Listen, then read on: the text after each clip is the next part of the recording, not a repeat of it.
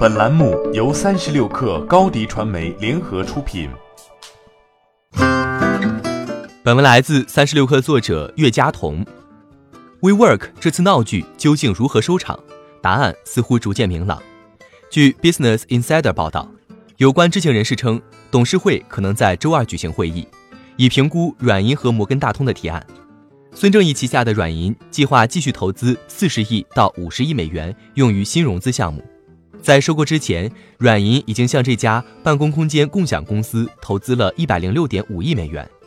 据 CNBC 报道，与软银达成的交易将使该公司的估值在七十五亿至八十亿美元之间，摩根大通的估值可能会更低。交易之后，软银将拥有 WeWork 多达百分之七十甚至更多的控制权。克雷尔将接任诺伊曼的董事长一职，而 WeWork 前首席执行官亚当诺伊曼的持股比例。将降至两位数。显然，软银这次救助方案对于 WeWork 无疑是雪中送炭，但大部分的投资者对 WeWork 的前景仍很担忧。经不起推敲的商业模式以及持续扩大的亏损，让大家对这个全美私人市场第二大估值的独角兽公司所构造出的蓝图失去了耐心。这是 WeWork 的动荡之秋，这个今年华尔街最受关注 IPO 之一，从几个月前高达四百七十亿美元的估值。再到如今的不足八十亿美元，WeWork 的估值一路狂跌近四百亿美元。随着财报呈现的巨额亏损，公司科技属性被质疑，以及内部管理机制的种种问题，WeWork 举步维艰。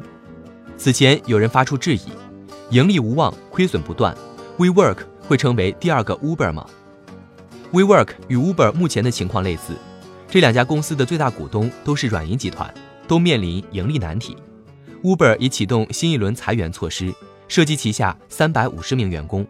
自七月以来，Uber 所进行的三轮裁员总人数累计近一千二百人。据 Uber 财报数据显示，在二零一九年第二季度，Uber 单季度亏损额超过五十二亿美元，刷新了二零一七年以来最大亏损记录。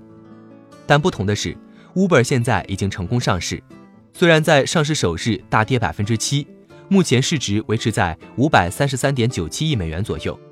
但 WeWork 的这次 IPO 遭遇滑铁卢，WeWork 母公司 We Company 宣布推迟 IPO，这仅仅是阵痛，还是走向衰落的前奏？WeWork 所代表的共享办公是共享经济其中的一种模式。